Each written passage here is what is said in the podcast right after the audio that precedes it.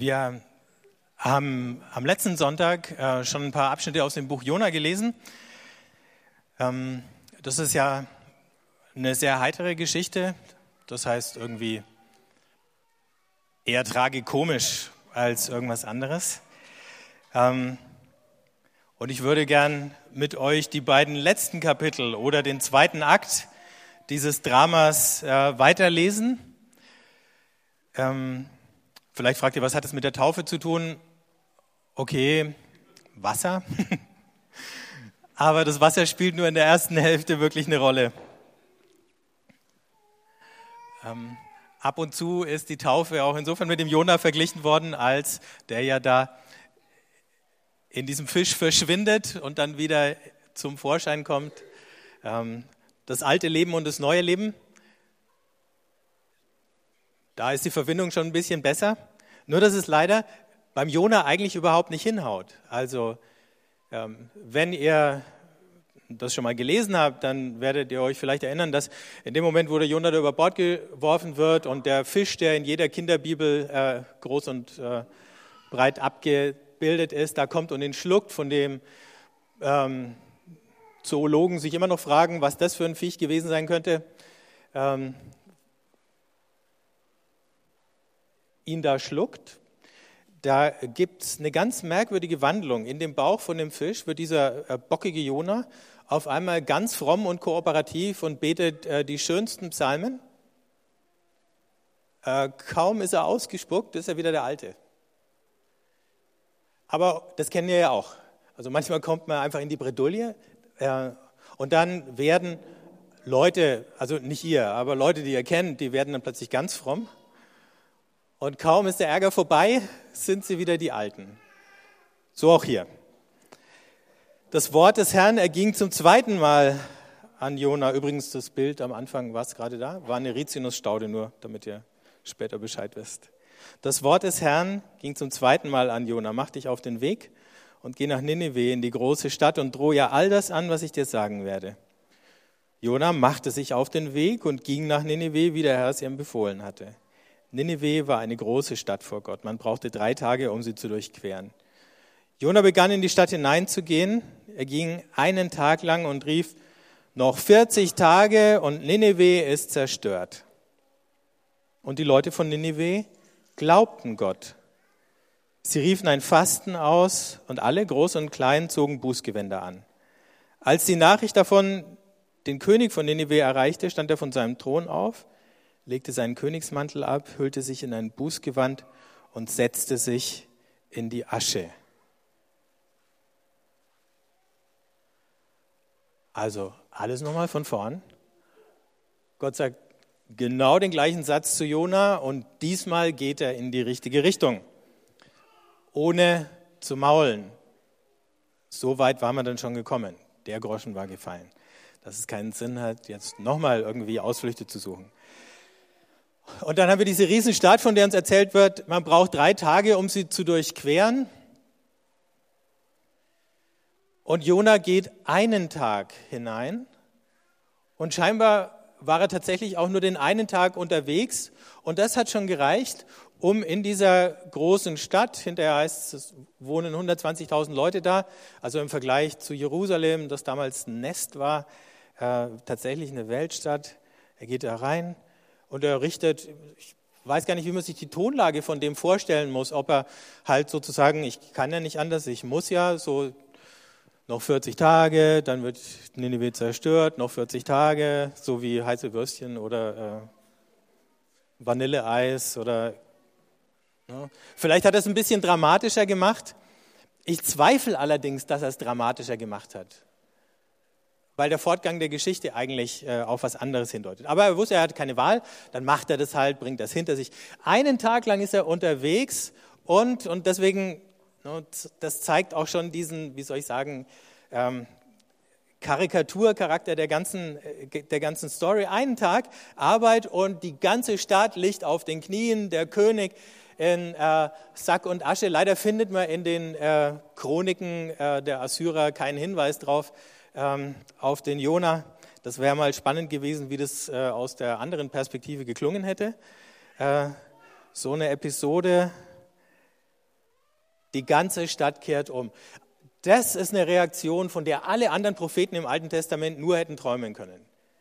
Jeder Prophet im Alten Testament, der irgendwie äh, mit so einer Botschaft unterwegs war, der musste sich erstmal Kritik, Ablehnung, üble Unterstellungen, äh, Intrigen und sowas bieten lassen. Manche haben es nicht mal überlebt.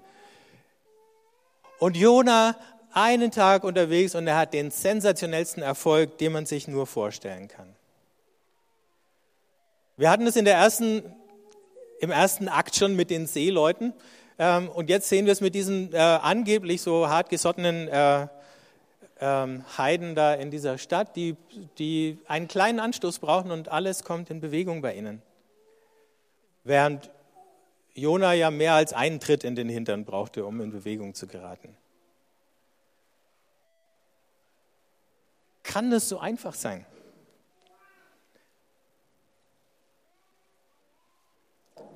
Und dann lesen wir weiter, die Anordnung des Königs und seiner Großen, alle Menschen und Tiere, Rinder, Schafe und Ziegen sollen nichts essen, nicht weiden und kein Wasser trinken. Sie sollen sich in Bußgewänder hüllen, Menschen und Tiere. Sie sollen laut zu Gott rufen und jeder soll umkehren und sich von seinen bösen Taten abwenden und von dem Unrecht, das an seinen Händen klebt. Wer weiß, vielleicht reut es Gott wieder und er lässt ab von seinem glühenden Zorn, sodass wir nicht zugrunde gehen. Und Gott sah ihr Verhalten. Er sah, dass sie umkehrten und sie von ihren bösen Taten abwandten. Da reute Gott das Unheil, das er ihnen angedroht hatte, und er führte die Drohung nicht aus. Jetzt tritt für Jona sozusagen der Super-GAU ein. Ähm, nicht nur der König, sondern Menschen und Tiere. Ich wüsste keine andere Geschichte, in der das vorkommt. Menschen und Tiere tun Buße. Also wie erklärst du deinem Esel, dass er jetzt ein paar Tage nichts trinken darf oder so? Also dass er dann laut schreit, geschenkt. Nur warum? Wäre auch nochmal interessant, darüber nachzudenken. Sogar die Tiere helfen mit, alle ziehen an einem Strang. Und Gott, wie könnte es anders sein, lässt sich erweichen. Der Jona hatte ja gar nicht gesagt, dass es eine Chance gibt, Gott umzustimmen, wenn ihr richtig hingehört habt gerade. Der hat gesagt, noch 40 Tage Ninive wird zerstört. Macht, was ihr wollt. Und die sagen, ja, okay, vielleicht lässt sich Gott noch umstimmen und setzen alles dran. Das heißt, Jona hatte gar kein Interesse daran, dass Gott barmherzig sein könnte. Die Menschen in Ninive unterstellen Gott erstmal, obwohl es ein fremder Gott war, dass er wahrscheinlich barmherzig ist die haben ein positiveres, ein besseres Bild von Gott und sie behalten Recht.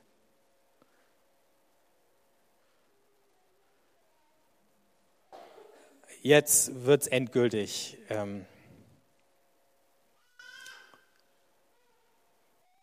seltsam. Das missfiel Jona ganz und gar und er wurde zornig. Er betete zum Herrn und sagte, ach Herr, habe ich das nicht schon gesagt, als ich noch daheim war?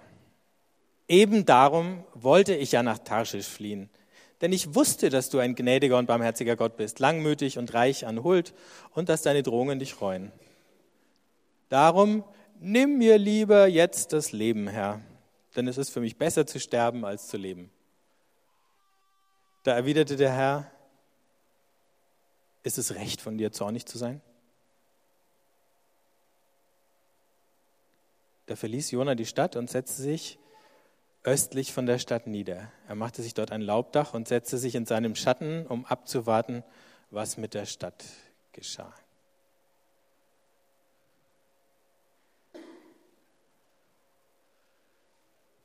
Wir sehen so eine eigenartige Mischung von Gefühlen beim Jona.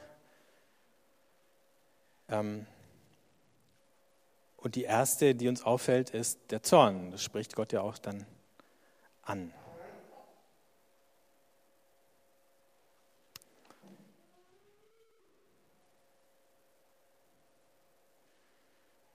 Es ist dicke Luft zwischen Gott und Jona. Sorry, ich habe mein Blatt falsch rumgedreht. Ähm, seine Botschaft ist angekommen, aber er hofft immer noch, dass das gewünschte Ergebnis, Ninive geht unter, noch eintritt. Er hätte ja jetzt einfach gehen können. Also es war alles getan. Es gab nichts mehr zu machen für ihn. Es war alles geschehen. Die Leute haben Anstalten gemacht, sich zu bessern.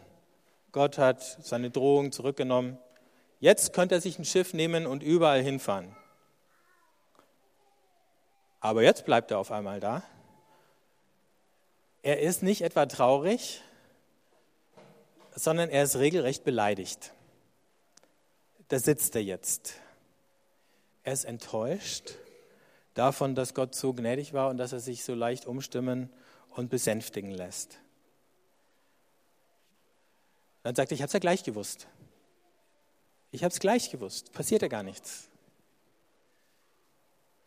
Das heißt, auch im ersten Akt seine Flucht war nicht etwa, dass er Angst gehabt hätte vor der Aufgabe, ähm, sondern dass er keine Lust drauf hatte, dass es ihm zu blöd war.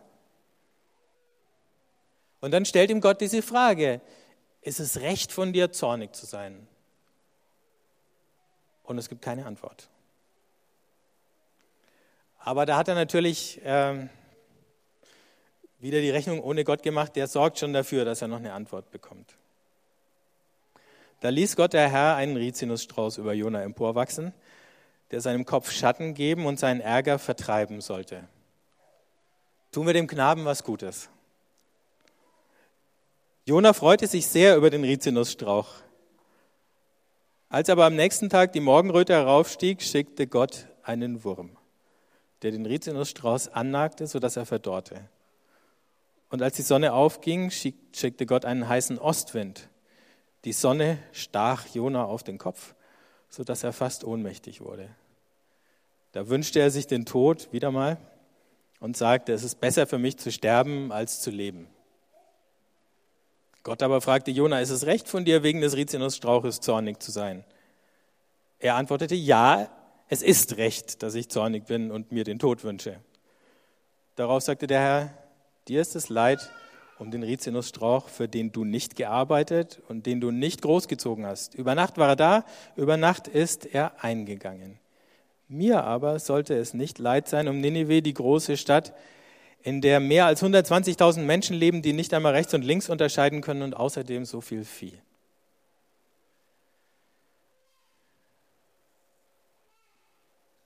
Eine Sache, die wir aus der Geschichte lernen können, wer Gottes Liebe und Barmherzigkeit nicht verstanden hat, der hat ihn gar nicht verstanden. Und natürlich gilt seine Liebe und Barmherzigkeit, das ist das Ärgerliche dran, ausgerechnet denen, über die wir uns aufregen. Also wir sehen diese merkwürdige Mischung aus Zorn und Selbstmitleid beim Jona, wenn er sagt, lieber sterbe ich. Er macht ja jetzt keine aktiven Anstalten dazu, sich das Leben zu nehmen, sondern das muss ja dann auch noch Gott machen zu allem Unglück. Tut er natürlich nicht. Er gibt ihm nochmal eine Chance, über sich selber nachzudenken. Er hält ihm nochmal einen Spiegel vor. Ähm, aber es hilft nichts. Dieses eine alte Feindbild äh, Ninive, die böse Stadt, ist äh, zusammengebrochen. Und äh, jetzt schiebt Jona einfach das ganze Ding ein bisschen weiter und Gott gerät ins Fadenkreuz. Der ist jetzt auf einmal schuld an seinem Elend, weil er einfach zu nett ist. Es erinnert ein bisschen an, diese, an dieses Gleichnis im Neuen Testament mit den Arbeitern im Weinberg, wo da ein paar so auf den letzten Drücker reinrutschen und dann die anderen sagen, hey, das geht doch nicht, dass sie genauso viel bezahlt bekommen. Und dann der Herr von dem Weinberg sagt, hör mal, ich kann doch bezahlen, so viel ich will und wenn ich dem das schenken möchte, dann darf ich das auch. Genau die gleiche Empörung, die Gott da entgegenschlägt. Auch das war gar nichts Neues. Und Jesus hat es täglich erlebt weil der definitiv zu nett und zu barmherzig war zu vielen Leuten, zumindest in den Augen einiger.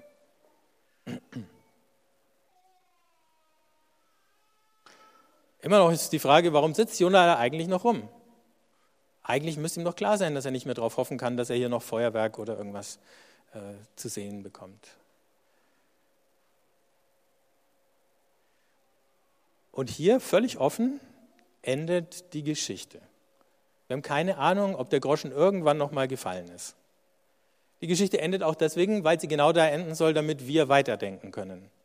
Weil es geht in der Geschichte gar nicht so sehr um Jonas, sondern es geht um uns. Und wir sehen auch in diesem zweiten Akt, die Rollen können sich ganz schnell umkehren. Auf einmal sind die, die eigentlich denken, wir sind Gottes Elitetruppe, die, die ihm im Weg stehen und die anderen, die immer als die Bremsklötze dastanden, die, die seinen Willen tun. Jona, der versucht, Gott auf so ein Freund-Feind-Schema festzunageln oder auf die alten Drohungen einzuklagen, dass die jetzt auch tatsächlich ausgeführt werden. Und Gott, der einfach, einfach seine Meinung ändert, sich einfach anders überlegt.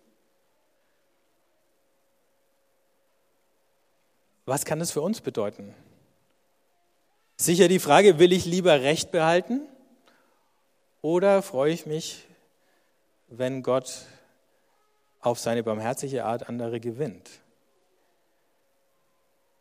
Manchmal fragen sich vielleicht auch einige, wofür habe ich mir das alles zugemutet? Zum Beispiel in der Auseinandersetzung, die Jesus hatte über Dinge wie das Sabbatgebot. Die Juden, gerade die streng religiösen Juden, die diesen Sabbat ganz strikt gehalten haben, die haben das getan aus Dankbarkeit Gott gegenüber als ein Zeichen der Zugehörigkeit zu diesem Bund, den Gott in seiner Liebe mit seinem Volk geschlossen hat. Ein paar Jahrzehnte vorher gab es, äh, oder ein bisschen mehr, 200 Jahre vorher gab es den Krieg. Ähm, da haben sie sogar sich geweigert, am Sabbat zu kämpfen und dafür sind Tausende gestorben. Die haben die Treue zu diesem Gebot mit ihrem Blut bezahlt. Und jetzt kommt einer her und sagt, ach, das brauchen wir eigentlich gar nicht mehr so streng sehen. Machen wir es doch ein bisschen lockerer. Und zack, äh, geht die ganze Wut auf ihn los. Wofür haben wir uns jetzt eigentlich so angestrengt, wenn es keine Rolle mehr spielt? In der Apostelgeschichte diskutieren die Christen untereinander, ob jemand, der jetzt an Jesus glaubt, auch Jude werden muss und das ganze Gesetz halten muss, oder ob er, wenn er kein Jude war, äh, ihm das erspart bleibt und er auch so Christ werden kann. Und auch da fragen sich manche ja, wofür haben wir uns denn jetzt eigentlich so angestrengt, wenn die anderen das sozusagen nachgeworfen kriegen äh, zum Billigtarif oder wie ist das jetzt der Ausverkauf der Gnade oder ich weiß nicht, wie man das damals formuliert hätte, aber so ähnlich könnte es ja geklungen haben. Das Ende in dieser Geschichte bleibt offen. Auch deswegen, weil wir uns dann eben die Frage stellen können, wo gibt es bei uns ähnliche Denkmuster? Wo müssen wir uns fragen lassen, ähm, ist es richtig, dass du jetzt so wütend bist? Wo muss ich mich jetzt vielleicht einfach nochmal abregen? Niemand von uns ist natürlich so eine Witzfigur wie Jona in der Geschichte. Das ist ja auch ganz okay. Dafür hat man Karikaturen damit man an den Karikaturen in der überzeichneten Form das sehen kann, was in der Wirklichkeit in ganz anderen Schattierungen und Grautönen passiert. Aber mit der Geschichte im Hinterkopf mal in diese Woche reinzugehen und zu gucken, ähm, gerade in den Momenten, wo mein Puls langsam Fahrt aufnimmt, nochmal zu überlegen, ähm, was passiert, mich von Gott fragen zu lassen, ist es richtig, zornig zu sein? Wäre doch ein ganz schönes Experiment. Ich denke, das wenigstens können wir mitnehmen, auch wenn wir, so wie ich euch kenne, ja nicht zu diesen strengen religiösen Eiferern gehören, die äh, alle gleich in die Hölle wünschen und so. Aber das ist ja auch schön. Aber es bedeutet ja nicht, dass man deswegen nicht doch noch was aus so einer Geschichte lernen kann. Ich würde es gerne mit einem kleinen Gebet abschließen. Wenn ihr möchtet, dann könnt ihr noch mal kurz aufstehen und so.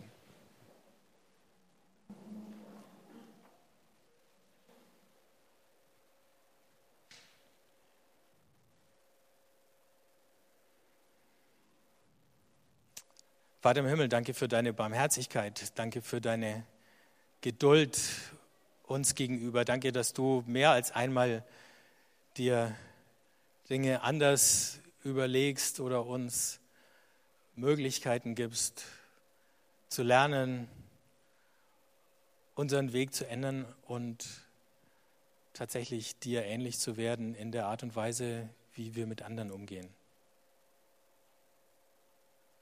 Hilf uns da hineinzufinden. Und hilf uns zu sehen, wie wir darin dir ähnlich sein können und wie wir darin Zeichen setzen können für Menschen, die nach Hoffnung suchen, für ihr Leben und für die Situationen, in denen sie sind. Und überall da, wo es kleine Schritte gibt, wo wir in dieser Woche lernen können, da mach uns drauf aufmerksam.